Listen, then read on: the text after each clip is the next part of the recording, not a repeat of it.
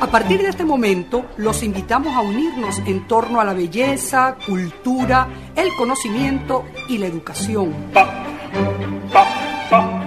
Un minuto con las artes. La Academia en tu Radio con Susana Benco, Humberto Ortiz, Álvaro Mata y Rafael Castillo Zapata. Por Capital 710, tu radio.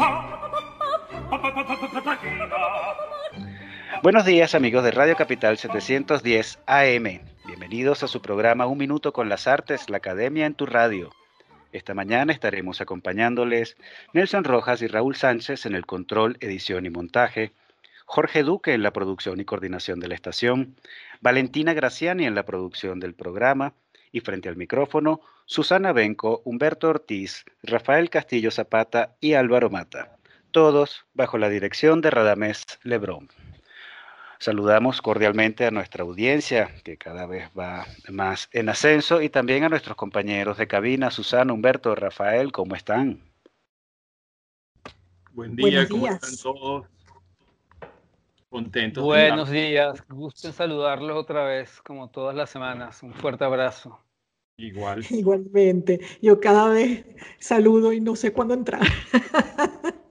Porque Ese es el asunto de, no vernos haciendo nuestro programa por Skype. Pero bueno, lo importante es que seguimos aquí cada miércoles de 9 a 10 de la mañana con nuestra audiencia y juntos, que es lo más importante. A ciegas, pero juntos. Así es. La distancia es lo que nos acerca, como diría el poeta Alejandro Riveros. Y a propósito de eso, tenemos invitado a un gran amigo que no hemos podido ver en los últimos meses por, por la cuarentena a la que estamos sometidos, pero a quien podemos tener gracias a la magia del Skype en nuestro programa la mañana de hoy. Se trata de Diego Arroyo Gil. Diego es periodista egresado de la UCB, magíster en edición por la Universidad Complutense de Madrid, fue coordinador coordinador editorial de la Biblioteca Biográfica Venezolana y jefe editorial de libros El Nacional. Se ha desempeñado como profesor contratado de la Escuela de Letras de la UCB y en 2012 fue asistente editorial residente de Aguilar, Grupo Santillana en Madrid.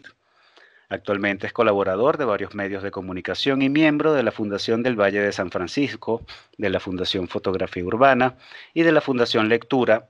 Eh, de esta última es su director ejecutivo.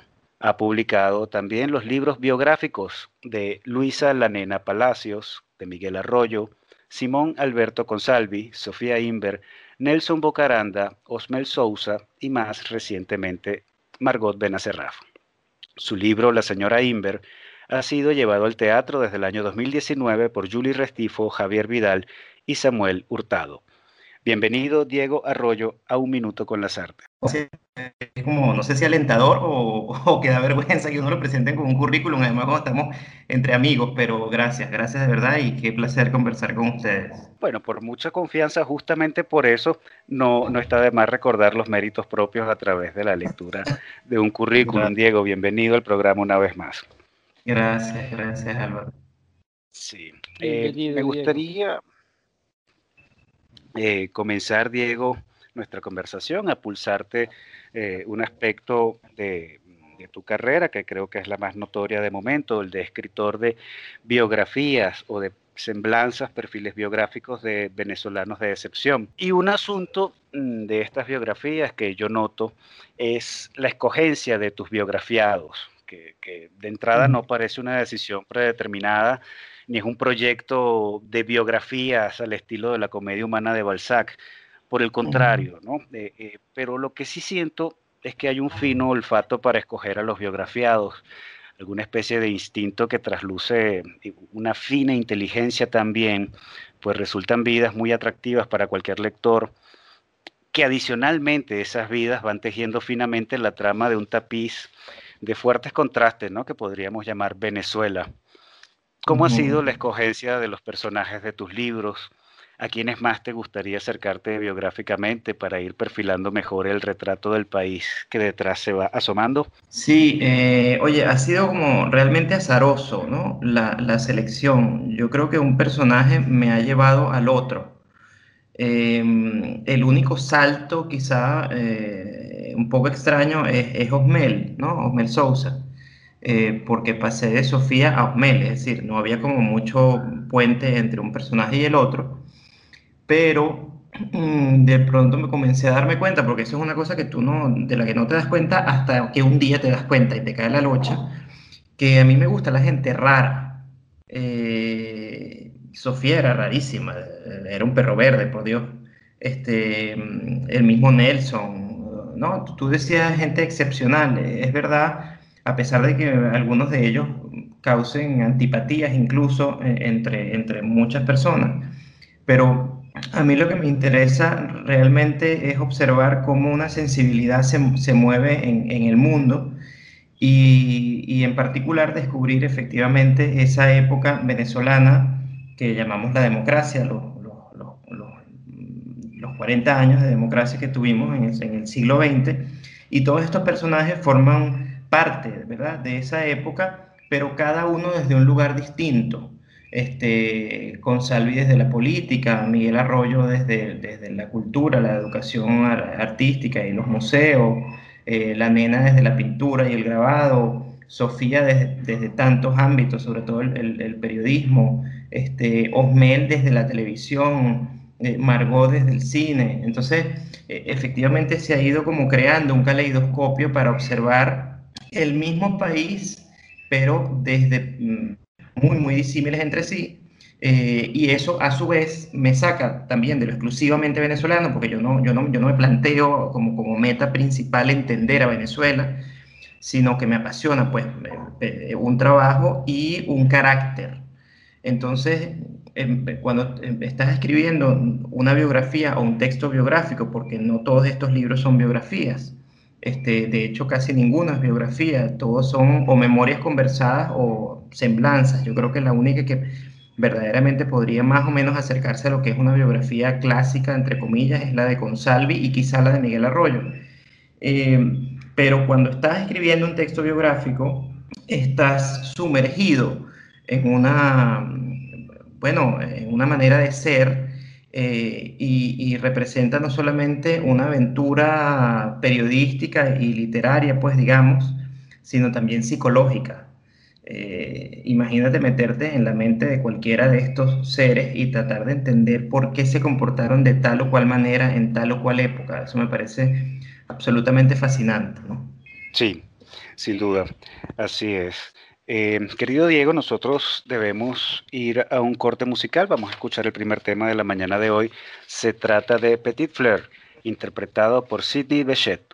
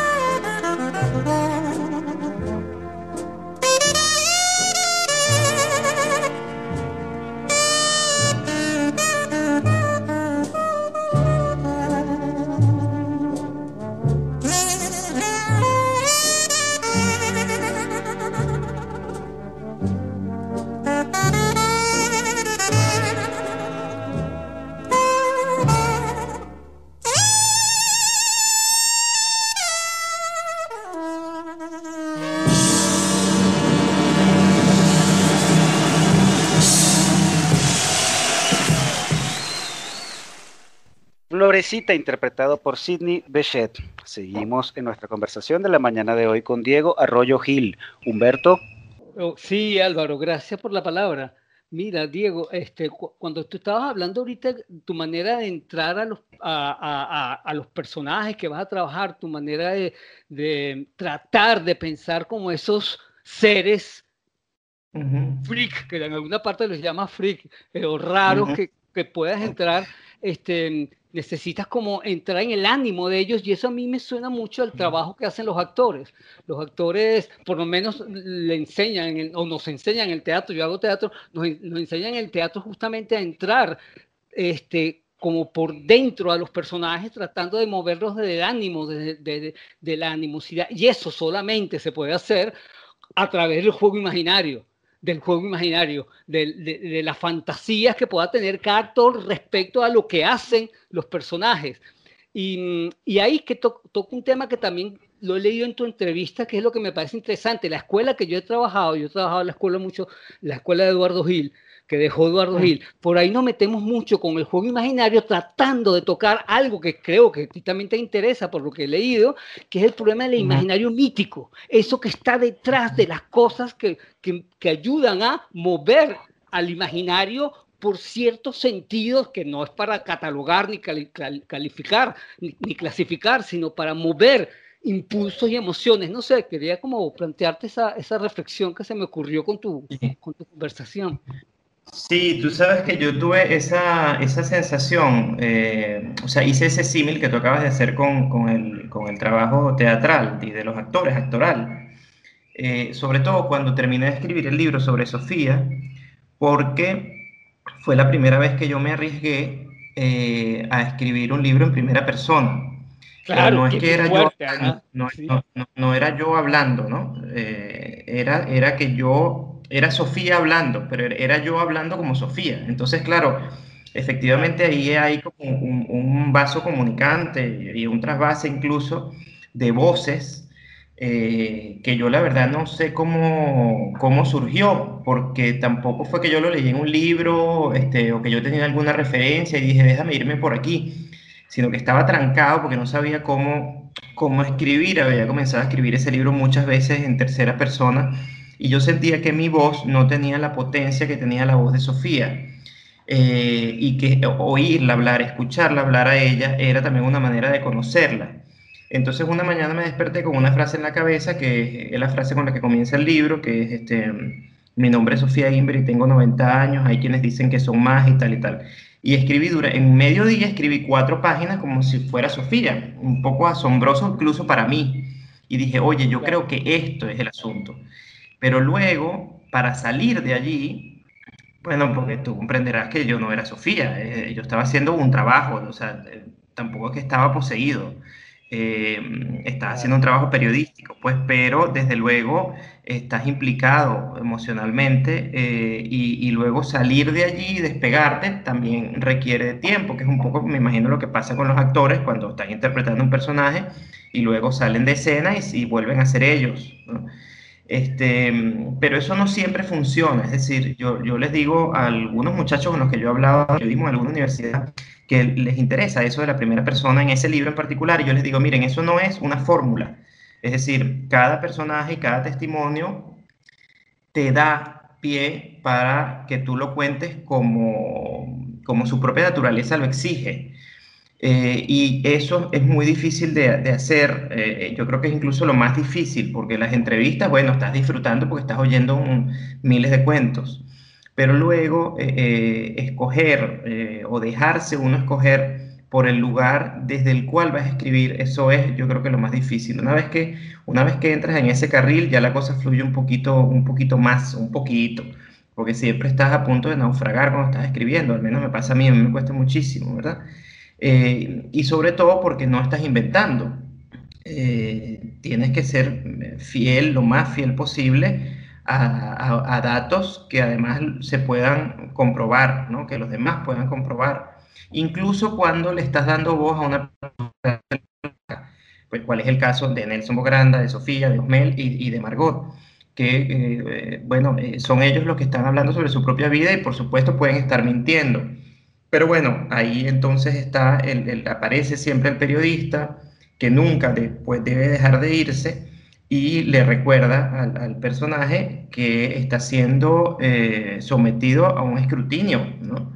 Entonces eh, es bastante interesante eso.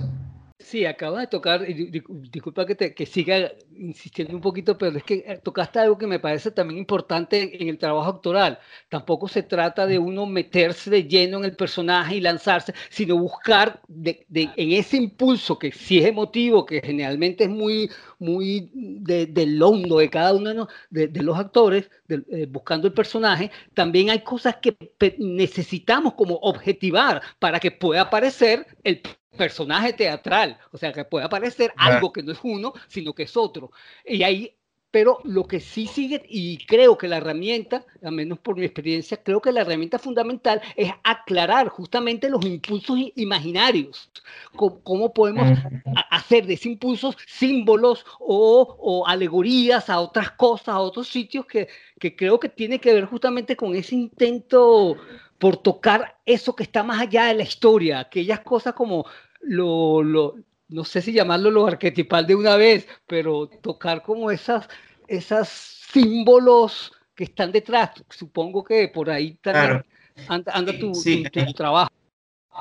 Claro, es que tú sabes qué es lo que pasa, que si la vida es solamente, o sea, o si la biografía es puramente anecdótica, eso es un fastidio. Este, y hay personajes que no se prestan sino para eso, porque lo único que hacen es echar cuentos y tú sientes que, no, no, que te cuesta mucho hallar como una fibra novelesca, pues digamos así, debajo de los hechos comprobables, azarosos que le ocurren a una persona como nos ocurren a todos, ¿no? Entonces yo, yo cada día estoy más, más persuadido de que, de que el objetivo de la labor biográfica es, es desentrañar esa fibra novelesca de una vida, pues, ¿no? Este, tú dijiste arquetipal, pero esa palabra está como muy cargada, este yo digo, un rasgo mítico, cuando, tú ves que, yo sé que, una persona cargada de, susto. Sí, cuando tú ves que una persona está, que es personal e intransferible y solamente suya, pero tú notas rasgos de lo humano general. Eh, uno, uno, explora a los demás como si, si, se estuviera explorando a sí mismo. Yo recuerdo que una vez un periodista le preguntó a Emmanuel Carrer, el escritor eh, francés, que por qué se había fascinado por un asesino y entonces Manuel, eh, eh, Manuel, Carrer le respondió porque mm, hay algo en mí que pudo haber tenido su mismo destino. Y a mí eso me pareció extraordinario porque él justamente estaba reconociendo que en un asesino, que eh, Carrer no es un asesino, pero estaba escribiendo sobre un asesino, reconocía en él algo humano que nos, que nos atañe a, cualquiera, a cualquier otro. Y yo creo que eso es lo que hay que, que hay que buscar.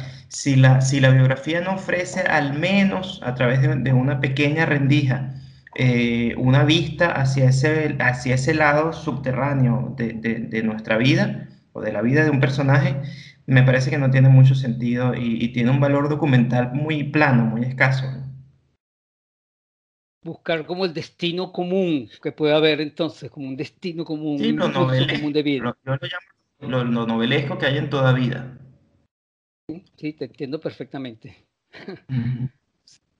Por ahí se intenta, y creo que por ahí es el espacio de la creación, además, justamente, buscando como ese impulso hacia algo que de alguna manera sea humano, entendiéndolo como de humanidad, no sé, como de todos un poquito.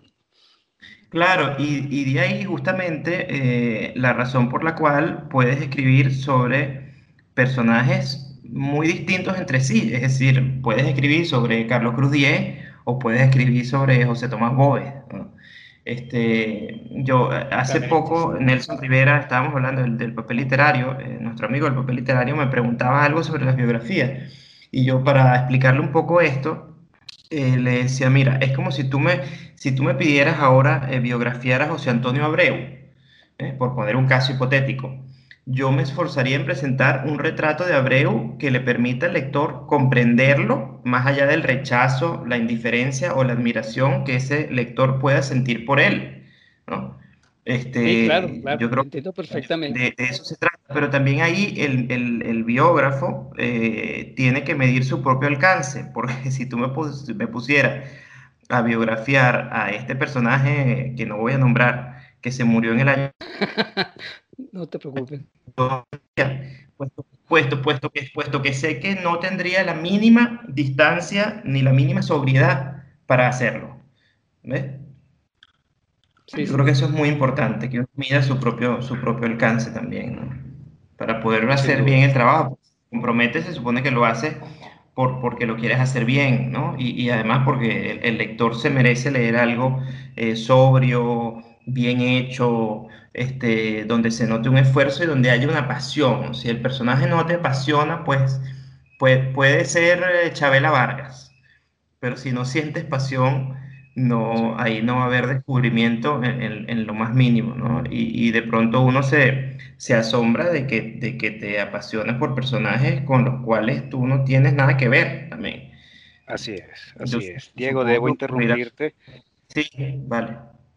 Debo interrumpirte porque debemos ir a unos compromisos comerciales de la emisora y al regresar continuaremos en esta conversación contigo, Diego Arroyo Gil.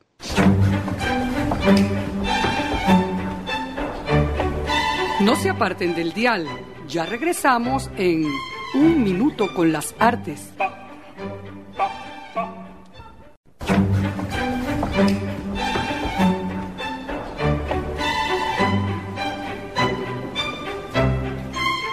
Regresamos amigos oyentes después de estos compromisos comerciales de la emisora.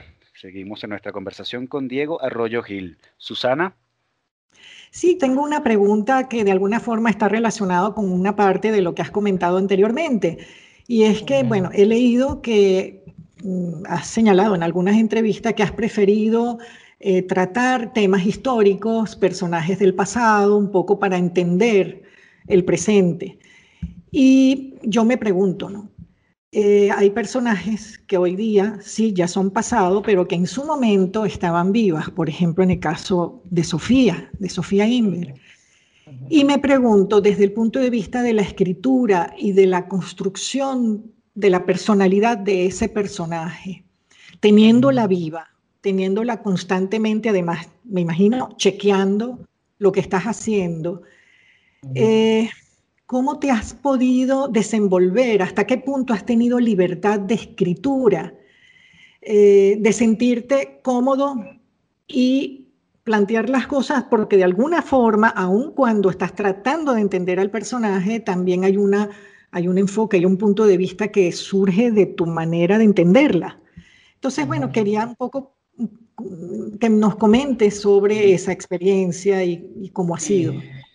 Sí, esa es la razón por la cual siempre que he trabajado con un personaje que ha estado vivo mientras estoy trabajando con él, o que está vivo mientras estoy trabajando con él, eh, opto por las memorias conversadas o recogidas y no por la biografía.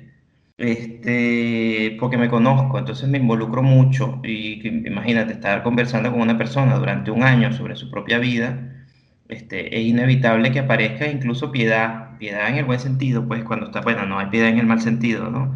Me refiero no lástima, sino a lo que se llama piedad. Estás allí involucrado, ¿no?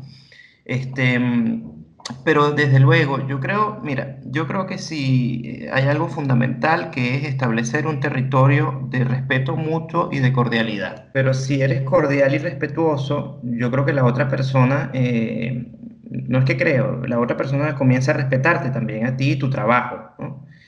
Eh, también es cierto que, y me, lo han dicho en general todos con los que he hablado, creo, los cuatro con los que he hablado así en vivo, menos Nelson, que no me ha dicho nada de esto, pero los demás sí, eh, y sobre todo Sofía, decía que yo era un hielo, lo cual, bueno, la verdad es que no era adrede, pero sí es cierto que, mm, que hay una distancia que no sueltas hasta que terminas de trabajar, puesto que sabes que si la sueltas, aquello se vuelve un pastel, ¿no?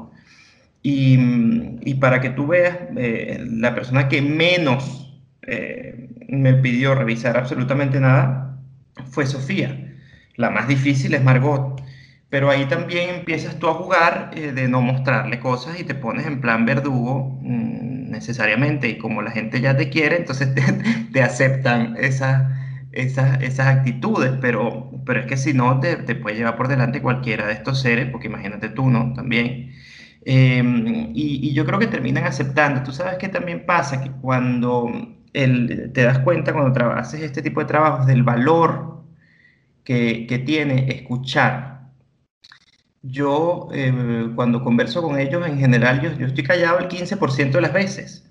O sea, trato de intervenir eh, en, en, momentos que me parecen eh, adecuados, ¿no? Muy justos, pero estoy exagerando, ¿no? El 15% de las veces yo también hablo y pregunto bastante y a veces discutimos, en fin.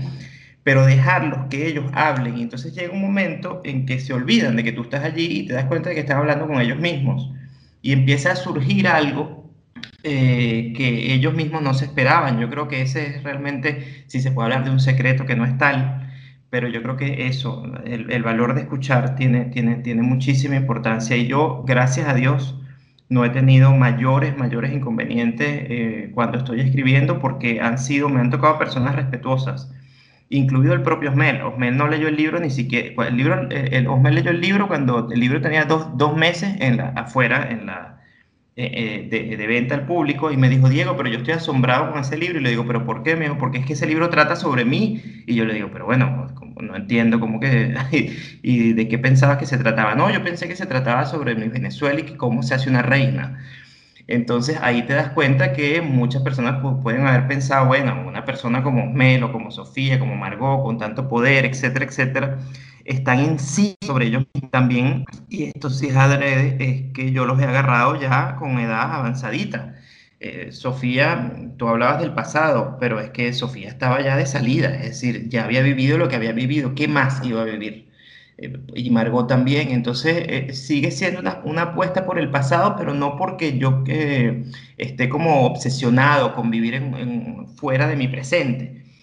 Es el asunto de ver la vida cumplida eh, que es absolutamente fascinante y eso solamente te lo da o la muerte o la cercanía eh, con la muerte. Bueno, es interesante el proceso de, del oír, comprender y luego escribirlo. Y me imagino en verdad la fortaleza de ponerle límite cuando no te, bueno, por suerte, te ha tocado personas respetuosas a tu trabajo que no te trastocan después el trabajo de escritura con todo lo que eso cuesta, porque de pronto no se quiera mostrar algún aspecto de su vida. Eh, bueno, te puedo decir, a mí Sofía me, pidió que quitara un dato de su, de su libro, Osmel me pidió que quitara un dato de su libro. Eh, que era su fecha de nacimiento, o sea, tampoco es para ponerse a llorar. este, y Sofía, un amor que tuvo con un músico en París, pero un amor que en verdad era, era realmente una línea, porque era una cosa pasajera, y yo estuve de acuerdo con quitarlo y dije que lo iba a decir después de que ella se muriera y ella se echó a reír. Margot pretendía que no hablara de sus amores, que tuvo dos grandes amores, y le dije, mire, o sea, esto no es posible, pero ¿qué fue lo que yo hice? Ahí te tienes que poner como el verdugo que te estaba, te, te estaba hablando, no se lo di a leer, no se lo di a leer, sino cuando el libro ya estaba en la imprenta y no, había, no se podía echar eso para atrás. Y entonces lo que me dijo fue que yo era un pillo, pero ya está. Pero ella pensaba que yo no iba a incluirlo, pero no hay manera de que no pueda, de que no incluya el amor en la vida de una gente, porque si no, qué fastidio. O sea, tú sabes lo que es eso, una vida sin amor. No, nadie se cree ese cuento. Claro. nadie. Absolutamente. Nunca mejor bien dicho, sí. Claro, es muy interesante que lo que está haciendo Diego ahora es una pequeña cátedra sobre la entrevista, que es, es lo que hacemos nosotros. Digamos, esta es una academia en la radio y sin quererlo, el señorito Diego Arroyo Gil está dando pues una cátedra sobre qué es entrevistar. Y me parece que ha tocado puntos, puntos muy interesantes de, para volver a revisar, ¿no? Que eso de la, de la idea de oír, que es tan importante. Creo que nosotros como haciendo el programa hemos ido aprendiendo esa, esa virtud de, de la escucha, ¿no? Porque a veces queremos como en la emoción del intercambio, del diálogo, interrumpir al entrevistado, añadir algunos elementos y tengo la sensación de que fluye mejor el programa cuando dejamos que el, entrevistado se explaye y hable todo lo que quiera y solo puntear un poquito eso que le está diciendo. Y creo que es un poco lo que tú nos estás planteando como dinámica de la experiencia de la entrevista. Ahora, yo quería plantear como una distinción genérica, si se puede, ya que estamos en ámbito académico, de cátedra. Es decir, me parece que es muy distinto la biografía ¿verdad? Digamos, la biografía en el sentido más tradicional de la palabra, eh, por ejemplo, cuando tú escribes el, las biografías de Arroyo o de Palacio, ¿verdad? O del propio Consalvi. Y otra cosa es esa, esa forma particular que tú bien eh, intentas darle nuevos nombres, como memorias conversadas, ¿verdad? O retrato entrevista, donde se produce una dinámica distinta. Y me, importa mucho, bueno, la que tengo más fresca es la de Margot.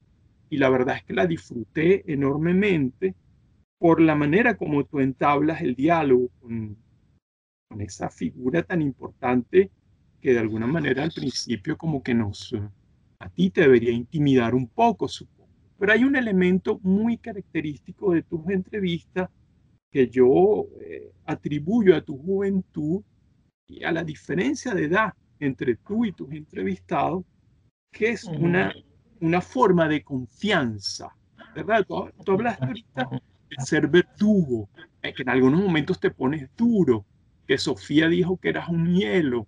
Uno siente a veces eso, pero es porque tienes como una enorme confianza, ¿verdad? Que has establecido con el entrevistado una confianza tal que te permite eh, contradecirlos, por ejemplo, o llamarle la atención o corregirlos a gente que son, eh, digamos, imponentes, que meten miedo. Y eso es una de las partes más divertidas. A mí me gusta mucho en tu entrevista porque hay una parte de riesgo, una parte de, de desafío en la que tú también pones al entrevistado en, situaciones eh, de exigencia, bueno, para conducirlo hacia un espacio donde tú quieres que ellos digan algo importante. Y creo que es una, una virtud de tu, de tu manera de abordar el personaje cuando se trata precisamente de un diálogo, de una conversación, ¿no? Sí, sí, eh, sí, sí, eh, es verdad, te lo agradezco. Eh, y, yo, y yo creo que eso lo da justamente que tú estés apasionado por el personaje. No es un disfraz que tienes que ponerte para ejercer un, rol mientras estás haciendo el trabajo, sino que el propio trabajo te lo va dando. Y también eh, yo creo que ahí, juega en eso, juega un factor fundamental que es el tiempo. Em, uno tiene que tomarse el tiempo para hacer las cosas. El periodismo está, acostumbrado, y es normal, pues, este, en hacer las cosas muy rápido, bueno, porque efectivamente ocurren cosas todos los días pero cuando estás haciendo un trabajo como este, por más que sea un trabajo periodístico, tienes que tomarte el tiempo, porque la persona con la que estás hablando no te está hablando de las ollas que se compró, ni de cómo son las cortinas de su casa, ni de que se le dañó el caucho. Te está hablando de sus dolores, de sus sufrimientos, de sus alegrías, de sus pérdidas. Es decir, eh, eh, estás hablando de la vida de la gente, eh, y eso necesita tiempo, requiere tiempo. Eh, y si la persona con la que estás conversando se da cuenta de que tú valoras eh, sus sufrimientos, sus alegrías, ¿no? y, que, y que valoras el hecho de estar allí, puesto que mm, yo pienso que tú nunca debes olvidar que podrías no ser tú el que está allí y sin embargo eres tú el que está allí y esa persona está confiando en ti una cantidad de cosas que quizás no le había confiado nunca a nadie o al menos no de esa manera. Entonces, eh, eh, ahí es, donde, donde surge efectivamente como cierta intimidad, ¿verdad? Eh, en la que no deja de haber, ya te escribes una geografía o qué sé yo, este, pero no, no se trata de eso, se trata de comprender que no es justificar, porque hay muchas conductas de cada uno de ellos que a mí me parecen insólitas o que me parecen incluso deleznables, ¿no? Pero no se trata de eso, sino se trata de comprender este, por qué actuó así. Y esa, mm, ese mandato de, comprender eh, terminan ellos valorándolo mucho también. Otro aspecto que también me, gustaría un poquito pulsar es el, la elección de, la, de los personajes. Eh, yo, no, yo no estoy tan seguro que sea azaroso, creo que eh, que, que hay allí una estrategia también que tiene que ver con el mercado. Te lo digo abiertamente, es decir, las figuras que has elegido, eh, por ejemplo, Osmel Sousa, eh, Sofía, son personas que tienen como una presencia importante en la escena cultural contemporánea y, yo no dejo de vincular esa, elección del personaje con el escenario, digamos, de la recepción del, texto que estás escribiendo, en el sentido de que hay todo un entramado editorial de intereses que también determina la selección de los objetos a, abordar. Es decir, por ejemplo, yo me pregunto cuando tú conversas o, en tus entrevistas, tú has, evocado, por ejemplo, el influjo en tu trabajo de eh, Elisa Lerner, por ejemplo. ¿Por qué no una una memoria conversada con Elisa, eh, o está prevista quizás, o una memoria conversada con José Balsa, por ejemplo, me pregunto. Sí. sí. bueno, fíjate, yo creo que de, de los siete personajes, los verdaderamente mm, comerciales son Bocaranda y Osmel, porque Sofía, la verdad es que yo no me imaginé que el, libro iba a tener las ventas que tuvo, para nada la Nena Palacio, imagínate tú, Miguel Arroyo, Simón Alberto Consalvi, este, la misma Margot, ¿no? O sea, no, son éxitos de venta, ¿no? O sea, no son personajes que les interesen demasiado a las editoriales, eh, a diferencia de Nelson y, y, y Diosmel. Pero la elección no solamente fue que porque a mí me gusta ganar dinero, que efectivamente es así, sino porque, eh, por ejemplo, Osmel era muy interesante. Eh, al principio yo dije que no, pues me pareció un horror y fue realmente Sofía la que me convenció de que lo hiciera porque me, se dio cuenta de que yo lo que estaba haciendo un pedante y pensando que esa historia no me interesaba en absoluto cuando efectivamente es un personaje que ha sido omnipresente en el escenario de la, de la ¿cómo se llama? Bueno, de la, de la televisión, ¿verdad? Entonces, claro, desde luego, y de pronto las, las editoriales, o la editorial de la que yo soy autor ahora, que es Planeta, propone nombres, oye, ¿qué vas a escribir ahora? ¿Por qué no escribes sobre tal o tal persona? Y ahí yo voy escogiendo, pero lo que te quiero decir es que, que, que, me tiene que interesar realmente a mí, si no es que no me sale, ¿no? Eh, y con respecto a Elisa, que me encantaría, yo de hecho tengo una, una, un libro con todas las, mis anotaciones, mis conversaciones con, con Elisa, eh, yo creo que es porque no ha ocurrido, ¿no? Eh, es decir, desde hace años ya eh, yo estoy trabajando en un libro y ya estoy en el otro porque surge. Por ejemplo, ahora ha surgido la posibilidad de hacer un libro con Jimmy Alcock, Este, y te pones a ver qué, qué, tan comercial puede ser eso, pero, pero a mí me interesa.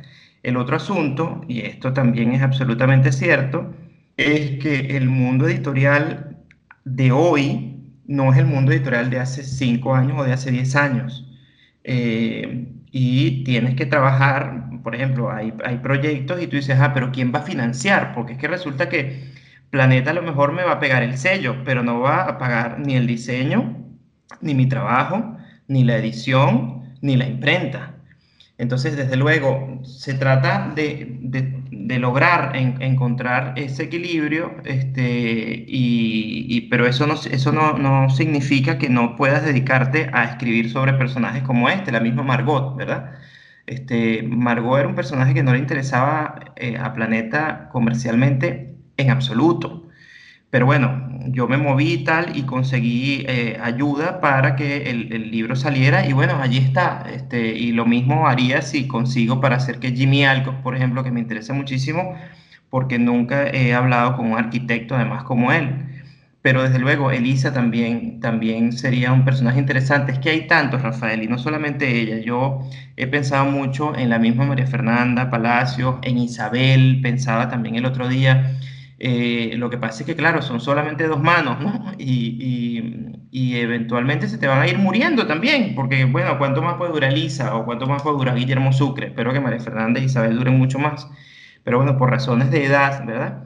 Eh, inevitablemente tienes que escoger. Claro, sí, de acuerdo. Así es. Buenísimo.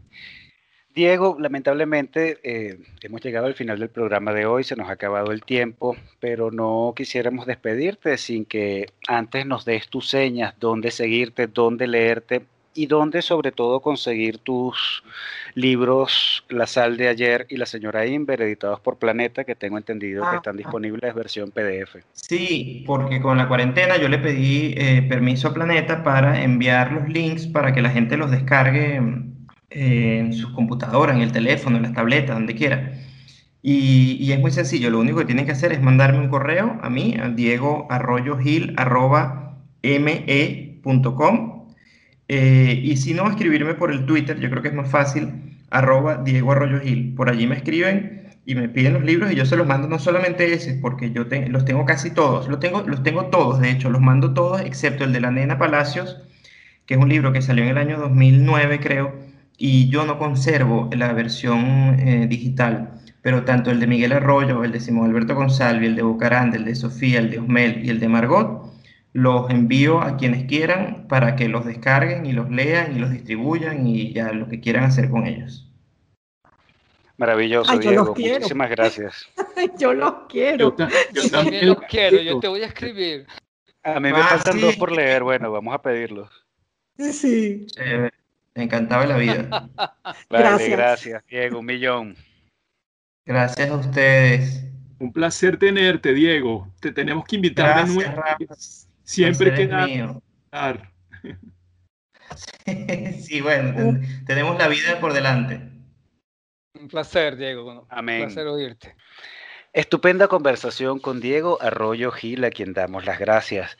Vamos nosotros ahora, estimados oyentes, a nuestra acostumbrada agenda cultural. ¿Qué tenemos por allí, Susana? Tenemos unos cursos de diversa índole. Eh, para comenzar, puedo decir que están ya abiertas las inscripciones para los diplomados de Historia del Arte Occidental, Artes Visuales Venezolanas y Estudios Europeos en la Universidad Metropolitana. Allí, por cierto, es donde nosotros también damos clase. El primero de ellos, que es el de Historia de Arte Occidental, comenzará el 28 de septiembre y los otros dos eh, escalonadamente a partir de la primera semana de octubre. Lo importante es que para quienes quieran cursar estos diplomados, escriban al correo extensión.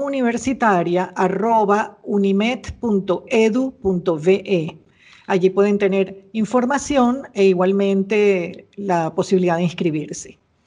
Otro curso que quiero comentar es el de arte contemporáneo dictado por el artista Javier León. Eh, Javier viene haciendo este curso desde hace ya más o menos un mes, ya terminó una parte, ahora continúa con la siguiente, que iniciará el 14 de septiembre. Eh, el temario y los artistas que va a analizar es sumamente amplio, sin embargo yo lo voy a resumir de esta manera. Eh, va a estudiar los antecedentes del arte minimalista, va a hacer una selección de textos, estudios y análisis de los manifiestos, igualmente artículos relevantes en las revistas internacionales, el minimalismo en Nueva York, en Los Ángeles, eh, exposiciones legitimadoras del minimalismo, así como tendencias que él denomina post-minimalistas. Estas clases son por Zoom cada lunes y viernes, comenzando, como decía, el 14 de septiembre, finaliza el 2 de octubre a las 5 de la tarde. Y para tener información y, e inscribirse, en caso de, deben contactar por WhatsApp. El número es 0412-619-4698. Sin embargo, debo decirles que en nuestra página web, unminutoconlasartes.com, allí va a estar toda la información detallada del temario, lo vamos a tener en, los, en las imágenes o afiches de del, del curso, y ahí lo pueden ver. Otro curso interesantísimo es en la Sala Mendoza, en su programa Educación Online.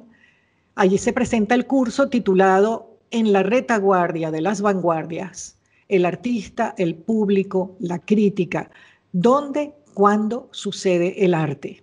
Y será dictado también vía Zoom, eh, nada más y nada menos que por la maestra María Fernanda Palacios.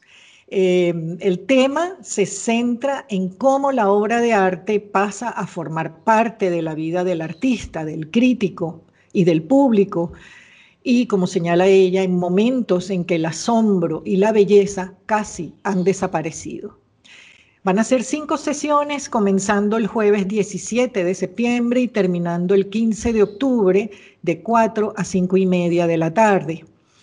El temario también es muy interesante, muy amplio y como les decía, lo pueden revisar con atención en nuestra página web www.unminutoconlasartes.com y asimismo para inscribirse lo hacen desde la página web de la Sala Mendoza, que es www.fundacionsalamendoza.com y allí buscan el curso específico de la profesora María Fernanda Palacios. Y bueno, por último, me gustaría comentar algo sobre la exposición virtual titulada Tiempos de Espera, cuya curaduría es de Lorena González Gineco y se presenta por ahora vía Instagram eh, la cuenta de la Galería GBG Arts.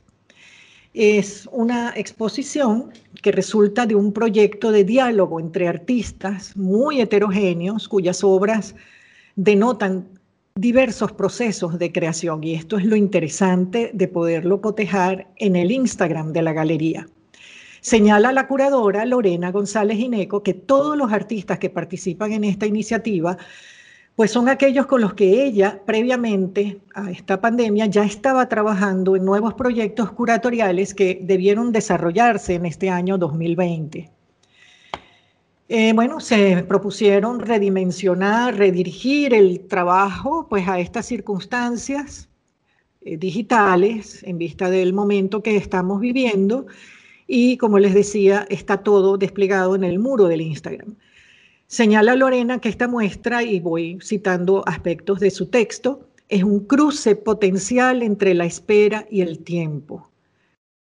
Eh, las imágenes se acompañan de las palabras de los artistas y esto es un testimonio tremendo que todos los que estamos interesados y queremos saber más lo podemos leer en ese, en ese apartado de cada quien en el Instagram. Y como señala ella, es un espacio para el intercambio, para saber que a pesar de todo estamos y que la imagen, al igual que la vida, nunca se detiene. Bueno, aquí cierro la cita. Exponen Isabel, eh, perdón, Isabel Cisneros, Laura Morales, Javier Vivas, Yoshi, María Elena Álvarez, Manuel Eduardo González, José Luis García, Paul Parrela, Elizabeth Semborain, Héctor Padula, Corina Briceño, Mariana Mendoza, Jonathan Lara, Karim Dannery, Malu Valerio y David Molina Molina. Es un proyecto progresivo, pues se van a ir sumando cada vez más artistas. Y la cuenta de Instagram es arroba gbgarts.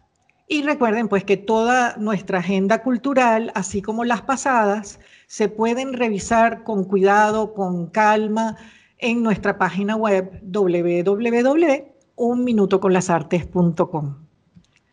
Y hasta aquí. Siempre rica, Susana, siempre rica eh, selección de eventos que haces para la agenda cultural. Muchas gracias por eso. Nosotros, amigos oyentes, hemos llegado al final de su programa Un Minuto con las Artes eh, de la mañana de hoy. Estuvimos acompañándoles en el control de estudio, edición y montaje, Nelson Rojas y Raúl Sánchez, en la producción y coordinación de la emisora Jorge Duque, en la producción de Un Minuto con las Artes, Valentina Graciani, y un gusto compartir con ustedes Susana Benco, Humberto Ortiz, Rafael Castillo Zapata y Álvaro Mata, todos bajo la dirección de Radamés Lebrón. Invitamos a nuestra audiencia a seguirnos en Instagram a través de arroba un minuto con las artes, este uno en número, y a través de nuestra página web www.unminutoconlasartes.com, este uno en letras. Nos escuchamos el próximo miércoles. Y hasta aquí, un minuto con las artes. La invitación es para el próximo miércoles a las 9 de la mañana por Capital 710, tu radio.